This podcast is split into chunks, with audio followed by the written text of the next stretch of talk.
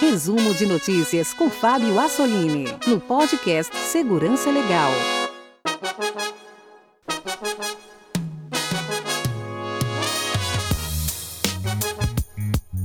Bem-vindos a mais um resumo de notícias do seu podcast Segurança Legal. Aqui você fica bem informado sobre tudo o que ocorre no mundo da segurança da informação. Se você está sem tempo para ler as notícias, essa é a nossa curadoria das notícias mais importantes, mais impactantes e mais relevantes de tudo que ocorre nesse mundo e que, olha, não faltam notícias. Se você tiver alguma crítica, alguma sugestão de notícias, por favor, entre em contato conosco. O nosso e-mail é podcast@segurançalegal.com.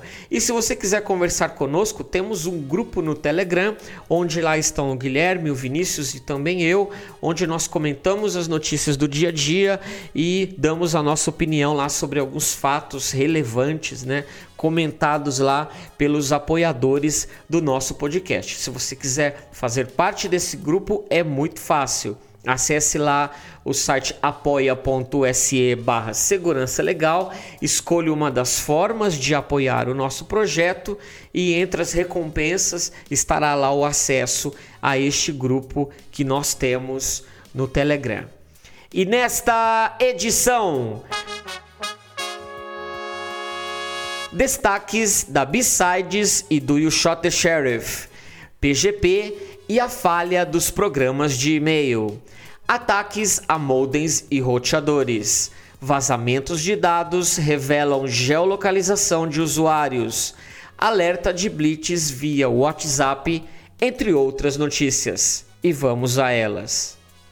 Destaques dos eventos B-Sides e o Shot the Sheriff eu quero começar essa edição de uma forma diferente.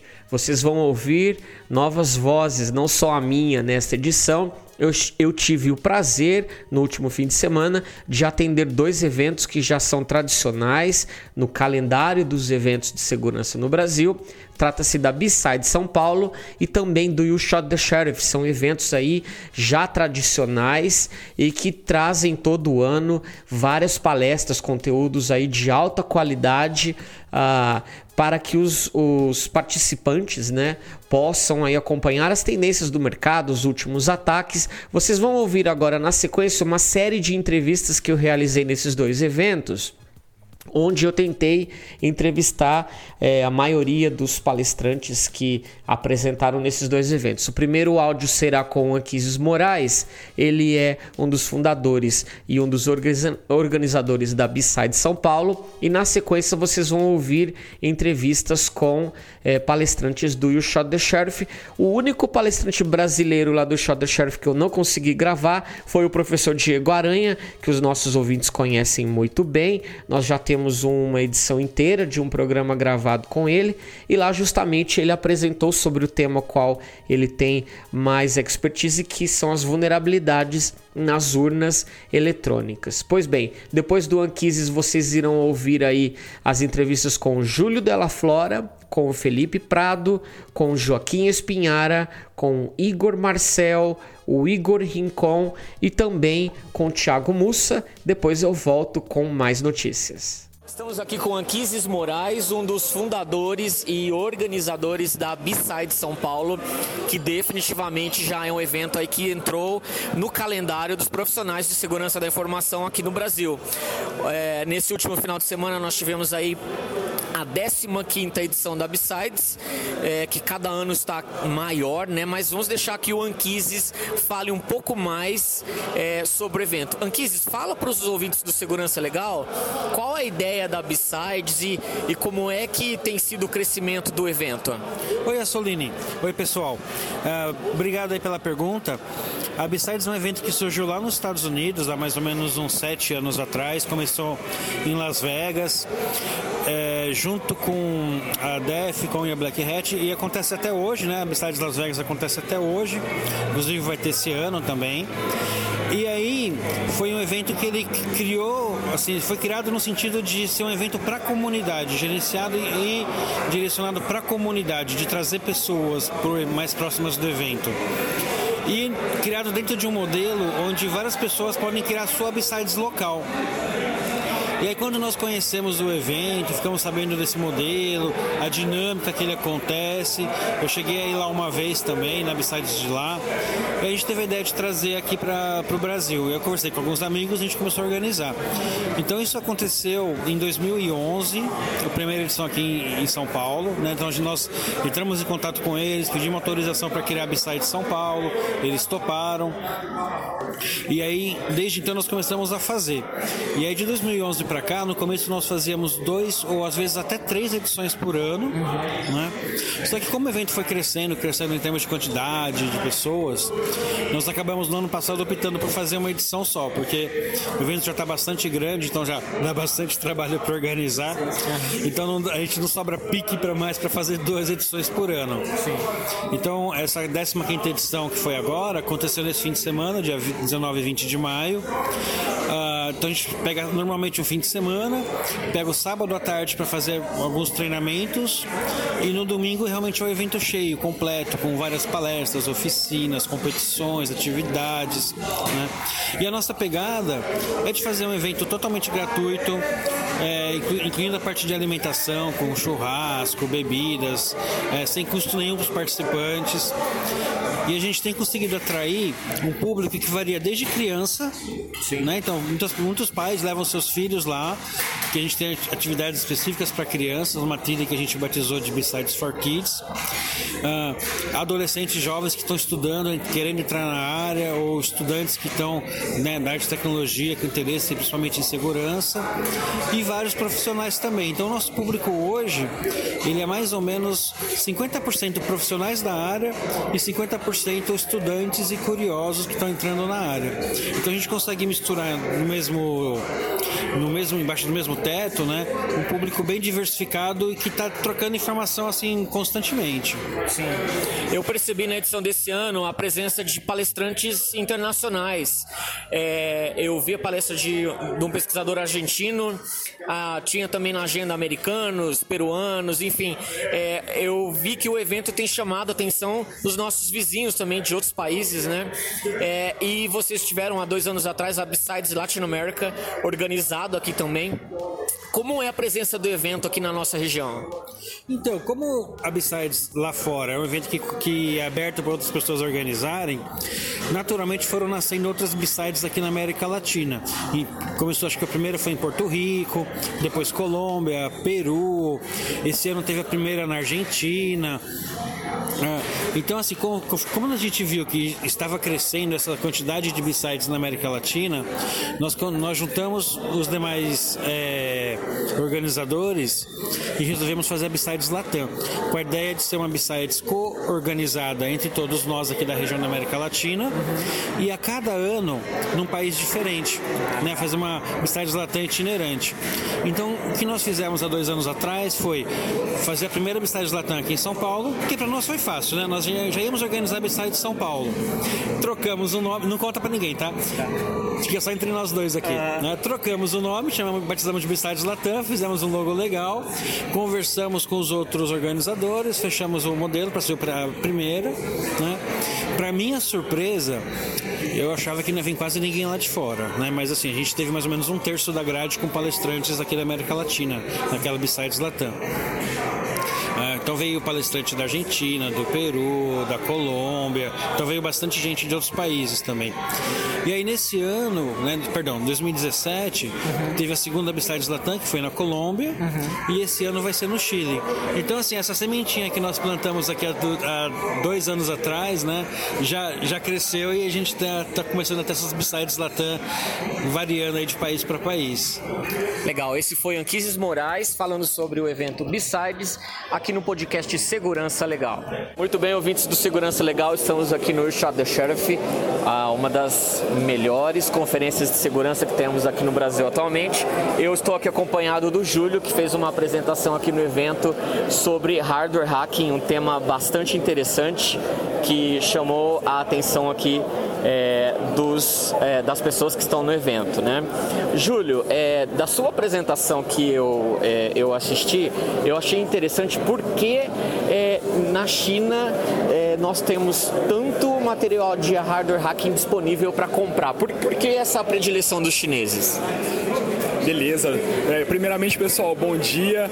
E aí, tudo bem? É, eu fico feliz pela, pela pela convenção aqui. Eu fico feliz pelo pessoal ter sido ter ficado interessado com, com a minha palestra. Mas a ideia da China é o seguinte: a China hoje é a produtora é a produtora de dispositivos embarcados, é a produtora de hardware, é a, é a produtora de sistemas eletrônicos, né, que tem a maior é, o maior apelo mundial. Então tudo hoje em dia sai da China, porque eles têm fábricas gigantescas, eles têm é, toda a mão de obra, eles têm toda a tecnologia necessária para se, fa se fabricar dispositivos eletrônicos, entre outras funções. Então por isso que geralmente quando a gente vai comprar algum dispositivo eletrônico, a gente consegue comprar esse dispositivo na China. É mais barato para se fabricar, tem a mão de obra para se fabricar e entre outros benefícios que o governo chinês traz para esse tipo de, de dispositivo eletrônico. Então é basicamente por isso.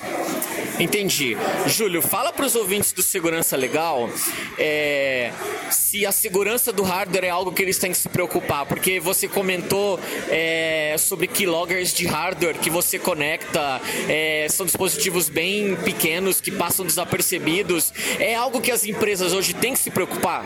Então, gente, com certeza é. Tem dois pontos de vista que eu vou trazer para vocês. O primeiro é, é, geralmente o mercado chinês ele desenvolve ferramentas, desenvolve plataformas e a partir dali ele não tem um cuidado de ciclo de desenvolvimento contínuo para continuar atualizando o firmware de roteadores, de smart devices, dispositivos embarcados, né? Então o que acontece? Com o tempo vão se encontrando novas vulnerabilidades, esses dispositivos vão ficando vulneráveis e não tem nenhum ciclo de melhoria contínua para fazer com que esses hardwares e esses firmwares do, dos hardwares sejam atualizados. Por outro lado, o fato da China ter muitos dispositivos de baixo custo, dispositivos miniaturizados também é uma boa ajuda para a gente na área do hardware hacking. Por exemplo, ah, tem dispositivos ali que automatizam ataques de dispositivos de interface humana, como por exemplo um Rubber Duck, um Bat Bunny, entre outros, e a gente consegue aí com Arduinos, com dispositivos de baixo custo, simular esses ataques. Então, como na China é tudo muito barato, o pessoal desenvolve em escala, então você consegue comprar um Arduino por coisa de 2 ou 3 dólares. Então, com 2 ou 3 dólares você consegue automatizar um ataque que muitas vezes nos Estados Unidos você compraria o hardware e esse hardware custaria 40, 50, 60 dólares. Então essa é a principal diferença, né? A, a grande mão de obra e o nível de tecnologia que eles têm para desenvolvimento de embarcados. Tá ótimo, Júlio. Muito obrigado aí e parabéns pela palestra. Obrigado. Valeu. Obrigado. Valeu. Estamos aqui com o Felipe Prado, aqui no evento You Shot the Sheriff, edição esse ano de maio de 2018. O Felipe apresentou aqui no evento uma pesquisa muito legal sobre o Client Maximus.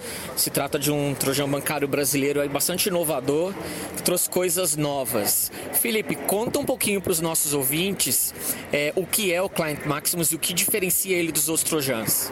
Cara, tudo bem? Obrigado pela oportunidade, bicho, muito legal. Cara, o cliente Máximos foi como eu falei ali, a gente estava muito acostumado a ver malwares de tipo Delphi com desenvolvimento muito simples, quando a gente se depara com uma tecnologia que não utiliza Delphi, utiliza .NET, utiliza BAT, utiliza PShell, utiliza PExploit. Então a gente sai do trivial para uma coisa muito difícil, sem carregar arquivos, fazendo payload direto na memória, enfim, você tem situações que fica difícil difícil você pegar o malware como um todo. Você tem que analisar o comportamento e o que está acontecendo na máquina. Então a gente sai do, de um trivial para uma coisa muito mais sofisticada, entendeu? Basicamente isso. Sim, e nós temos visto aí uma evolução constante dos trojans bancários brasileiros disseminados aí no país. É, e o Client Maximus é mais um deles. Você acredita que esse pessoal se inspirou em alguma coisa lá de fora para implementar isso aqui dentro? Sim. É, basicamente, com eu acredito que o pessoal comprou alguma coisa lá de fora e incrementou com características, regionalizou Sim. um malware lá de fora. É, existem códigos em russo, existem partes do código que está em ucraniano, então é claramente você vê que a coisa tomou uma conotação internacional.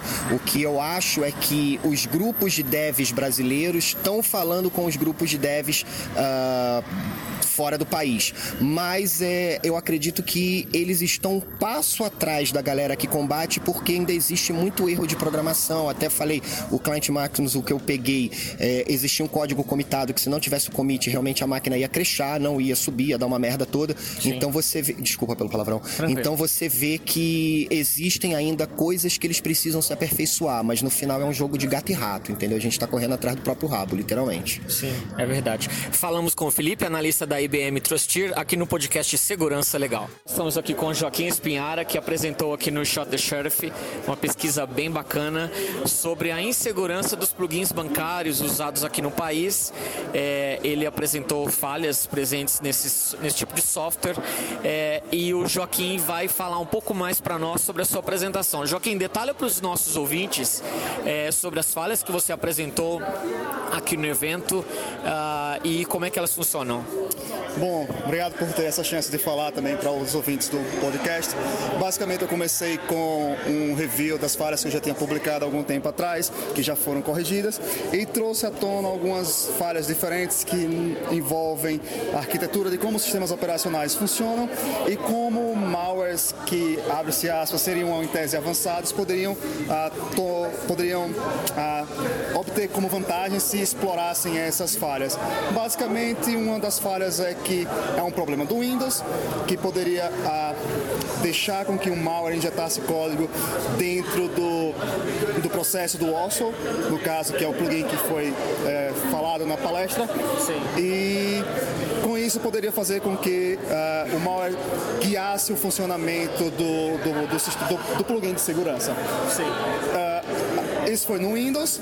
A técnica utilizada foi com hijacking, que é basicamente você cria uma entrada no registro do Windows dizendo que aquele é um servidor em, pro, em, prox, em process server e você consegue fazer com que o Windows trigue o seu payload antes de ir para o funcionamento normal do plugin. Isso acontece porque o Windows usa como precedência na hora da, da, de fazer o load dessa, dessa, desses do processo e tal, ele usa como precedência o usuário logado na máquina, que é o usuário corrente. Sim.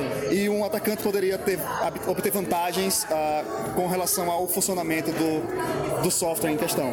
A outra falha foi com relação ao funcionamento no OS X, no Sim. macOS, uhum. que e permite que, por arquitetura, permite que um processo abra uma conexão, não conexão, mas o, o que eles chamam na, no kernel, na, na, classificação, na nomenclatura do SX, que eles chamam como abrir uma task para um processo.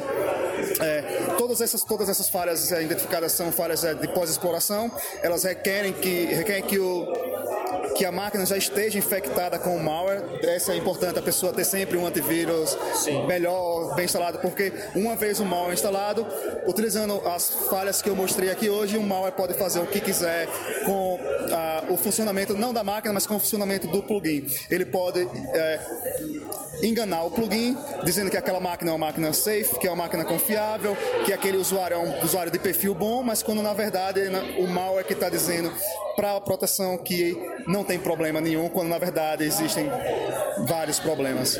Certo. Joaquim, e como é que você vê a reação dos fabricantes desse tipo de software? É, e estendido um pouco mais, nós sabemos que esse tipo de, de software, eles são quase que universais no Brasil, ou seja, para você acessar o seu internet banking, você tem que ter mandatoriamente esse tipo de software instalado. Qual é a reação dos fabricantes e qual é a reação dos bancos quando eles se deparam ante essas falhas muito críticas desse, desse tipo de software? Com relação ao fabricante, uh, eu tive uma primeira comunicação com eles que foi um dos problemas que eu reportei em 2016, que não foi um pouco, não, não, não ocorreu da forma ideal, mas após isso uh, nós tivemos alguns outros contatos e foi super tranquilo, eles foram super solícitos, resolveram o problema em um tempo recorde, duas semanas após reportado, os problemas estavam solicitados, Sim. estavam resolvidos.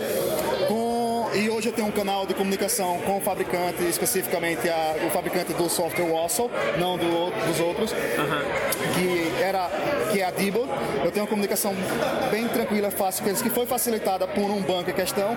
E com relação aos bancos, é muito variado. Tem bancos que resolvem rápido, tem bancos que tentam fazer uma ponta de comunicação entre o fabricante e minha pessoa, e isso acontece muito rapidamente. Mas também tem bancos que é, eles meio que vamos, a palavra é certa, negligenciam.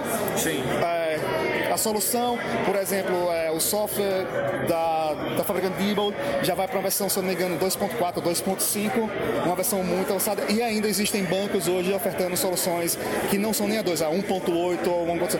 Provavelmente existe algum processo interno nos bancos que, não sei, demora algum tempo para validar novas versões e disponibilizar para o público. Então, da parte do fabricante melhorou muito, está muito bom agora. Assim, qualquer coisa que eu reporte, eu reporte, mas eu acho que qualquer pessoa reporte, eles vão agir rapidamente para solucionar isso. Uhum. Mas com relação aos bancos, o, é, o comportamento é bem variado. Até porque são mais de 20 bancos, então também não tive como ver todos os bancos. Claro, entendo. Esse foi então Joaquim Espinhara, aqui diretamente do evento You Shot the Sheriff para o podcast Segurança Legal. Dessa vez vamos conversar com o Igor Marcel, que apresentou aqui é, uma pesquisa sobre a insegurança do SMS, é, as famosas mensagens de torpedo que todo mundo usa para se comunicar. Hoje nem tanto, né? O WhatsApp se popularizou muito, mas ainda existem empresas, é, bancos, comércios em geral que usam SMS como canal de comunicação com seus clientes. Igor, qual a segurança do SMS hoje? Por que é inseguro usá-lo?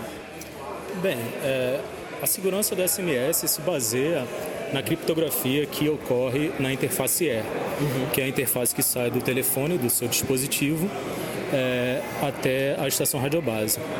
E essa criptografia usada, que geralmente é A51 ou A52, uhum. ela foi quebrada é, em 2008.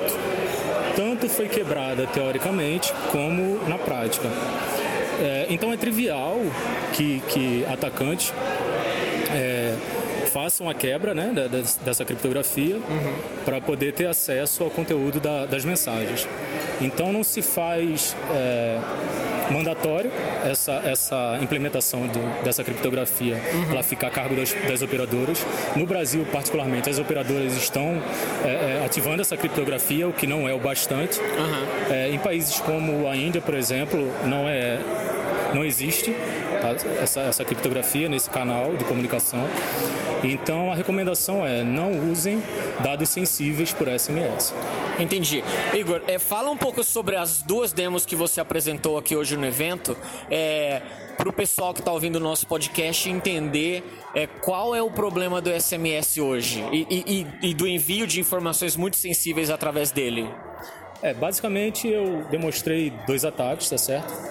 Na verdade foram três, desculpa. Uhum. É, um era o SMS spoofing, que consiste em você personificar uma origem. É eu mandar um SMS me passando por quem eu quiser. Sim. É, o outro ataque foi o de SMS flash, que é um tipo de SMS que não necessita que o usuário acesse a sua caixa de entrada para que ele tenha acesso à mensagem. Sim. A mensagem ela aparece na tela do seu celular como um pop-up e te força a lê-la, a, a, a, ler a mensagem.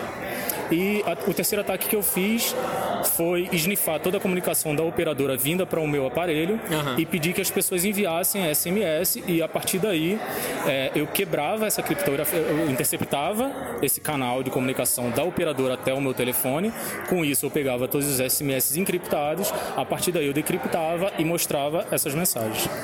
Pois é, nossos ouvintes, e é por essas razões listadas pelo Igor, do qual que explicam por que é, não é uma boa ideia usar o canal SMS, especialmente para fatores de dupla autenticação e envio de dados sensíveis. Igor, muito obrigado pelo seu tempo. Eu é que agradeço, obrigado, um abraço a todos vocês. Dessa vez nós vamos conversar com o Igor Rincon, que apresentou é, um tema bem interessante sobre é, os passos de segurança ou as boas práticas de segurança que os Blue Teams e os Red Teams têm que ter é, no seu trabalho do dia a dia.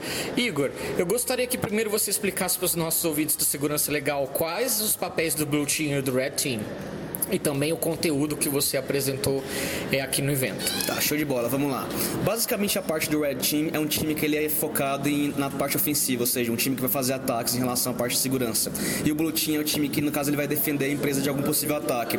Basicamente o que eu apresentei foi uma técnica onde você consegue monitorar as imagens e as fotos que os usuários tiram dentro da empresa baseado na localização. Então, ou seja, os usuários é muito comum hoje eles tirarem foto, por exemplo, do monitor com informações confidenciais, tirar foto de documentos e postar na internet porque porque eles não têm consciência sobre o impacto de segurança que isso pode causar. Então o que eu mostrei hoje foi como você pode é, rastrear isso, você pode traquear isso e conseguir de uma forma de, usando imagem cognition, usando inteligência, você conseguir saber o que é comportamento inseguro e o que não é. Você usando isso no Red Team, você consegue fazer invasões baseadas nessas imagens com vetores de ataque. Usando pro lado de Blue Team, você consegue rastrear essas fotos porque você consiga defender em tempo real se caso algum usuário vazar alguma informação interna. Legal. Comenta para os nossos ouvintes o caso do cartão de crédito que eu achei bem interessante. É, é muito comum hoje, algumas empresas no Brasil trabalham com metas por quarter. Sim. E essas metas que elas trabalham por quarter são tipo, ah, você bateu uma meta específica, eu vou te dar um cartão de crédito para você consumir o bônus. Em algumas das pesquisas que eu fiz, eu, eu percebi que alguns usuários eles recebem esse cartão de crédito com uma carta de parabéns, eles tiram a foto do cartão de crédito e postam no Instagram e pra, você sabe, é, falar pro povo que, que, que, ele fez um bom trabalho. Sim. E isso acontece de três em três meses, ou seja, to, todo final do quarto. Então, se você pegar empresas específicas e olhar no final do quarto, você vai perceber que várias empresas estão postando fotos de cartão de crédito. Isso pode levar a um vetor de ataque muito grande. Legal, Igor. E, e para terminar, é, como é que você acha que as empresas pode me, podem melhorar uh, essa sensação de segurança ou, ou, a conscientização de segurança ante seus funcionários? Porque tem muita gente postando foto que não deve, foto com senha. É, como é que as empresas podem melhorar isso hoje? O primeiro passo que as empresas devem fazer é impactar as pessoas sobre o quão é sensível essas informações. Então, elas precisam chamar as pessoas e trazê-las para a estratégia de segurança e mostrar, ó, se você fizer isso, o impacto é esse, se você fizer isso, o impacto é esse. As pessoas vão entendendo com o tempo que, por exemplo, pegar um pendrive e botar no computador pode ser que, na verdade, não é um, um, um pendrive, mas sim um teclado. Elas podem perceber, por exemplo, que usar um e-mail corporativo numa rede social como o LinkedIn no vazamento pode trazer riscos para a empresa. Então, o primeiro passo da empresa é abrir a mente das pessoas através de impacto e trazer essa segurança para a vida pessoal. Após isso, chegar com materiais de conscientização, mostrando porque, como a pessoa já está impactada, ela gera interesse em relação aos materiais que vão ser mostrados a elas. E com isso, as pessoas conseguem ficar cada dia mais engajadas com a estratégia de segurança da empresa. Legal, falamos com Igor Rincon aqui no podcast Segurança Legal. Estamos aqui agora com o Thiago Mussa, da, uh, do Spider Lab Trustwave. O Thiago apresentou um overview sobre crime e cybercrime na América Latina aqui no evento e o Shot the Sheriff. Thiago, conta para os ouvintes do, uh, do Segurança Legal um pouco sobre sua apresentação aqui, alguns dados interessantes que você trouxe sobre essa realidade aqui da nossa região. A ideia da palestra foi mostrar um pouco mais como é que na região, na realidade, o crime ele já faz parte da cultura da região. Então a gente tem uh, estatísticas bem alarmantes como 33% dos homicídios do mundo acontecem na América Latina, embora tenhamos só 8% da população. Uh, coisas como uh, a taxa de corrupção né, e a percepção de corrupção é muito alta. E, enfim, através dessas informações, na realidade, a ideia é mostrar como é que o cibercrime passa a ser, na realidade, somente um outro canal ou uma outra forma de fazer o crime. Sim. Tiago, quais tendências você tem visto é, do cybercrime na América Latina? Na sua apresentação você mostrou bastante coisa que, e, que está na Deep Web, né? Que está lá de alguma forma oculta, né? Mas também existem algumas coisas expostas na internet pública, né? É, analisando o que você encontrou nessa sua pesquisa, qual você vê a tendência do futuro do cybercrime na América Latina? Olha, falar do futuro do cibercrime é difícil. É, o que eu acho que eu poderia dizer é que a gente precisa de uma atenção maior na parte de legislação né? é, e que a gente precisa, sem sombra de dúvida, um apoio maior da, da parte pública né? com a iniciativa privada para que a gente possa unificar os esforços para combater a parte do cibercrime. Aonde os cibercriminosos vão atacar e quais vetores eles vão escolher, é, eu acho que à medida em que a segurança né, aumenta, a sofisticação vai junto. Né? Então a gente tem visto cada vez mais malware, por exemplo, né? a, a, a gente está vendo os primeiros ataques em rede de ATM partindo só de malware e não mais de ataque físico. Sim. Então assim, tem algumas outras tendências nesse sentido, mas fica difícil de dizer para onde eles vão. Sim, você falou bastante sobre ATM, né? ataque a ATM aqui na nossa região, que é algo é, que tem ocorrido bastante, né? É, e vocês fizeram vários pentests em ATM e esse dado também foi bastante interessante porque a gente tem aqui as duas situações, né? O, o criminoso ele é bastante criativo é, e por outro lado nós temos uma vulnerabilidade muito grande nos ATMs, né? Fala um pouquinho para o nosso ouvinte sobre esse trabalho de pentesting que vocês fizeram nos ATMs aqui na região. a ideia foi, né, na verdade, eu peguei todos os testes que a gente fez, não só na região, mas eu peguei globalmente. Uhum. É, e em 100% dos testes que a gente fez no ano de 2007, a gente teve sucesso e conseguiu efetivamente comprometer o ADM e sacar dinheiro. É, os vetores de ataque, né, eles se mostraram extremamente não elaborados ou simplistas. É, a maneira de você uh, conseguir abrir e bypassar os mecanismos de proteção eram, são, foram bem simples, pouco sofisticados. Né? É, e o tempo, inclusive, para você abrir um ATM foi um tempo extremamente reduzido. Né? Então, o que a gente tem visto com os pentestes que a gente tem realizado é que as melhores práticas de hardening, que já são conhecidas muitas das vezes, Sim. não estão sendo aplicadas uh, nos ATMs, principalmente da região. Pois é, isso facilita a ação dos criminosos. Esse foi Thiago Mussa aqui no podcast Segurança Legal. Pesquisadores encontram falhas que podem expor e-mails criptografados com PGP. Olha, uma das maneiras de evitar que ninguém, além do destinatário, leia os seus e-mails com informações confidenciais é criptografando as suas mensagens usando o PGP ou o SMIME. Porém, especialistas em segurança descobriram na semana passada que esses dois métodos estão sujeitos a falhas que podem expor o conteúdo da mensagem. De acordo com o pesquisador alemão Sebastian Sinzel, professor da Universidade de Münster é, e um dos responsáveis pela pesquisa, essa falha, essas falhas né, permitem que o texto dos seus e-mails criptografados seja re revelado. Né? Tanto mensagens enviadas recentemente quanto as mais antigas podem estar vulneráveis a essa falha que ele chamou de fail. E fail, aliás. É, ambos, uh, esses ambos protocolos, o PGP e o SMIME, eles têm como base o esquema de chaves públicas e privadas. A principal diferença entre eles, porém, está no modelo de gestão dessas chaves. Por padrão, elas podem ser controladas por usuários ou entidades específicas no PGP, enquanto no SMIME as chaves requerem o aval de uma autoridade certificadora, razão pela qual ele é o método mais utilizado em mensagens corporativas. Pois bem, essa tal vulnerabilidade que ele chamou de e-fail, uh, ela pode ser explorada de duas maneiras é, mas ambas exigem que as mensagens sejam interceptadas de alguma forma, por exemplo, a partir de um servidor SMTP comprometido. Pois bem, para explicar melhor, essa falha não está diretamente ligada aos protocolos do PGP ou do SMIME, mas sim aos clientes de e-mail que vão é, manejar, né, que vão lidar com essas mensagens, clientes que todos nós conhecemos e usamos, como Apple Mail, Thunderbird, Outlook, entre outros, né?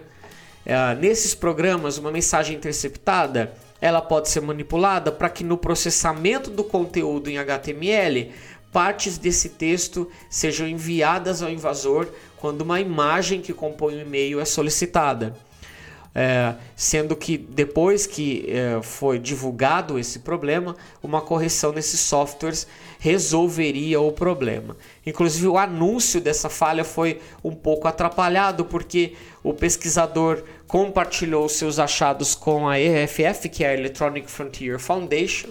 Uh, e eles haviam combinado lá um dia para fazer o anúncio, mas parece que a EFF é, vazou ou furou o acordo combinado, é, publicando né, um dia antes sobre essa notícia e mediante esse fator aí o pesquisador alemão publicou os detalhes técnicos dessas falhas, né? E a EFF, a EFF ao fazer a publicação dessas descobertas, né, eles recomendaram algumas medidas para mitigar a falha num curto prazo, né? Eles chegaram, a EFF chegou a recomendar a não usar métodos de criptografia vulneráveis, que seria o PGP ou, F, ou, ou o SMIME, né? até que fossem é, publicadas atualizações né, para corrigir estas falhas. Né? A FF chegou inclusive a recomendar a desinstalação dos plugins que vêm junto com os programas que trabalham com o PGP, por exemplo. Né?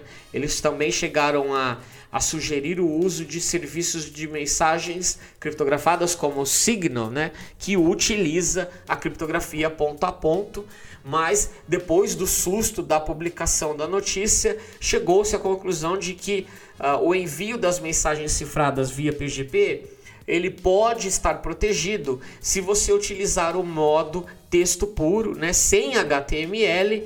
Isso é o suficiente para impedir que o ataque seja bem sucedido. VPN Filter: malware infecta meio milhão de roteadores no mundo. Outra notícia que chamou bastante atenção e que foi muito comentada nesses últimos dias foi o anúncio da Talos, que é o grupo de segurança da Cisco, que detectou um software malicioso presente em mais de 500 mil roteadores e dispositivos de armazenamento de dados de redes, os famosos NAS. É, sendo que é, esses dispositivos aí todos estariam infectados com esse software malicioso especializado nesse tipo de dispositivo. Os equipamentos infectados estariam espalhados por 54 países, mas os especialistas acreditam que o software uh, que recebeu o nome de VPN Filter uh, esteja espalhado por mais países com o único propósito de lançar um cyberataque de grandes proporções contra a Ucrânia, informou aí a Cisco aos sites de notícias. Pois bem, esse VPN filter ele pode ser usado é, em várias tipologias de ataques. Né? E ele também pode ser usado para várias finalidades, como espionagem, interferência nas redes de comunicações ou até mesmo investidas e ataques de DDoS para gerar danos. A Cisco também descobriu que ele possui um módulo especializado em ataques a redes elétricas. Esse módulo é bastante conhecido com é bastante conhecido uh, e bastante similar a um outro malware que também tem essa função chamado Black Energy. E esse novo esse novo malware descoberto pela Cisco, ele também tem uma ferramenta que pode eliminar todos os outros códigos maliciosos encontrados uh, nos dispositivos atacados e, e também ele pode eliminar algum vestígio que possa demonstrar que o malware passou ou que infectou esse dispositivo. Algo aí bastante avançado, né? Os outros detalhes vieram à tona eh, no final do dia, dizendo que essa operação de investigação uh, desse, desse malware, né? Ele também teve a presença e a participação do FBI, que foi que participou e derrubou os servidores de comando e controle usados por essa praga e, e que de acordo com as análises, né, esse malware ele pode ser desativado com um simples reboot do roteador. Né. Nós sabemos que esse tipo de dispositivo eles têm lá uma memória bem pequena e com um simples reboot basta para limpar o dispositivo, porém, é, como esse, esse tipo de ataque é automatizado, dispositivos vulneráveis e que sofreram um reboot, eles são rapidamente reinfectados. A Cisco publicou uma lista de modelos e fabricantes de roteadores que estariam vulneráveis a esse ataque e que foram evidentemente infectados. Essa lista, se você quiser checá-la, eu vou deixar o link lá no nosso site. 5 mil roteadores de clientes da operadora Oi funcionam sem nenhum tipo de senha.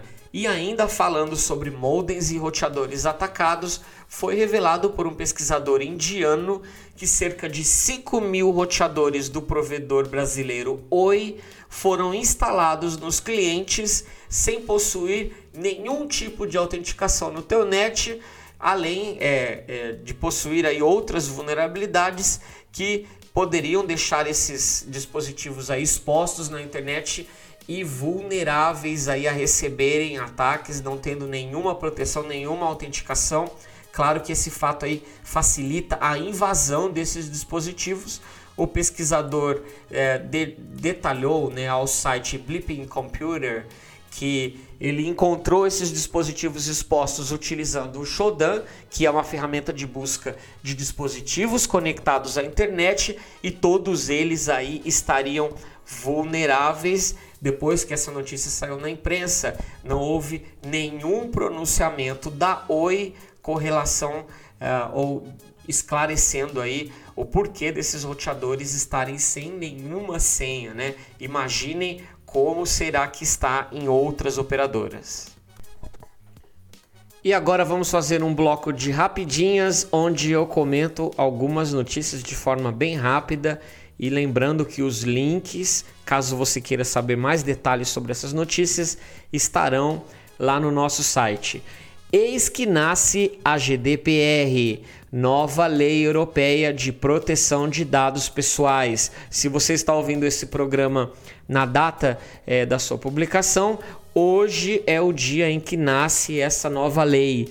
Se você está sem tempo ou uh, precisa entender essa lei de forma rápida, eu quero deixar lá no nosso site estará lá disponível uma apresentação do Ruben School. Ele é brasileiro e é do Registro BR. Ele fez uma apresentação num evento nessa semana onde ele explica de forma magistral e concisa como é que funciona essa nova lei. Kaspersky muda parte de suas operações para a Suíça. Banco do Brasil e Interpol firmam acordo de cooperação em investigações de fraudes. IBM proíbe seus funcionários de usar pendrives e outras unidades removíveis. Os links lá no nosso site. Aplicativo de monitoramento infantil deixa vazar informações de crianças. A TeenSafe, que é uma empresa que monitora atividade de crianças e adolescentes em smartphones, deixou ao menos dois servidores totalmente desprotegidos, possibilitando o vazamento de dezenas de milhares de e-mails e senhas de IDs da Apple utilizados por pais e filhos nesse serviço. A ideia do app é controlar tudo que o seu filho faz no smartphone uh, rodando, a, o, rodando o iOS, né? ou em aparelhos rodando Android, seja visualizando as mensagens de texto trocadas uh, pelo usuário, né? ou até mesmo a localização do seu filho. É, e também registros né, de quem está ligando, visualizar o histórico de navegação na internet e os aplicativos que foram utilizados, entre outras funcionalidades. Né? Pois bem, esse TeamSafe cometeu um erro primário de guardar essas informações, como e-mails, senhas, IDs, em dois servidores sem nenhum tipo de proteção. Lá estavam armazenados nome dos dispositivos das crianças, identificador exclusivo de cada dispositivo dados de erro associados a alguma ação, como por exemplo uma pesquisa na internet. Felizmente, não há indícios de fotos, mensagens ou histórico de localização dos pais ou das crianças armazenados nesses servidores que estavam expostos. O responsável por essa descoberta foi Robert Wiggins, pesquisador de segurança do Reino Unido, que encontrou esses dois servidores expostos e vulneráveis. No total, ele encontrou pelo menos 10.200 registros dos últimos três meses, uh, onde estavam lá registrados esses dados dessa empresa. Né? A TeamSafe afirmou ter mais de um milhão de pais que utilizam esse serviço diariamente. Empresas de geolocalização vazam informações de celulares norte-americanos. Ainda dentro desse tema, também foi destaque essa semana duas empresas que deixaram vazar informações de geolocalização de diversos usuários donos de smartphone nos Estados Unidos. A primeira dela foi a Location Smart e também a outra empresa foi a Seguros. Se você quiser saber detalhes dessas notícias, os links lá no nosso site. Falha em Banco de Brasília zera saldo da conta de clientes. Imagine você abrir a sua conta bancária e ver que o seu saldo foi zerado da noite para o dia. É o que aconteceu com alguns clientes do, do BRB, que é o Banco de Brasília, recentemente. A causa do problema não foi um cyberataque, muito menos aí é um ataque feito contra os clientes que poderiam ter as suas contas bancárias aí esvaziadas por um trojão bancário, por exemplo, mas sim tratou-se de uma falha nos sistemas do banco que fez com que o dinheiro desses clientes desaparecesse da conta de pelo menos 15 correntistas que relataram que o problema causou transtornos a quem precisou realizar saques ou pagamentos com o cartão. De acordo com o relato de um dos clientes, era essa foi a segunda vez pela qual ele passou por esse problema que eh, demonstrou aí ser um problema de sistema e não um cyberataque, ainda bem. Homem é preso após anunciar blitz no WhatsApp. Pena pode chegar a 5 anos. Um comerciante foi preso em Novo Hamburgo, no Rio Grande do Sul, após anunciar uma blitz da Polícia Militar em um grupo de WhatsApp na última semana. Ele trabalhava em seu carrinho de cachorro-quente no bairro São Jorge quando a polícia descobriu a mensagem e o levou até a delegacia de pronto atendimento. Ao ver a barreira policial, o homem de 36 anos escreveu novamente barreira e avisarei quando forem embora nenhum grupo no WhatsApp. Né? A mensagem chegou a um policial militar que repassou aos colegas em serviço. O comerciante foi preso por crime previsto no artigo 165 do Código Penal, onde são previstos até cinco anos de reclusão a quem atentar contra a segurança ou o funcionamento de serviço de água, luz, força, calor ou qualquer outro de utilidade pública como ele foi preso em flagrante, não pôde pagar fiança e as autoridades ainda estão definindo se ele vai responder em liberdade. Vejam vocês o problema de comentar ou de avisar com antecedência sobre batidas policiais ou blitz em grupos do WhatsApp, definitivamente algo aí que não é aconselhado a ser feito. Eu agradeço a sua atenção, voltamos a nos falar na próxima edição.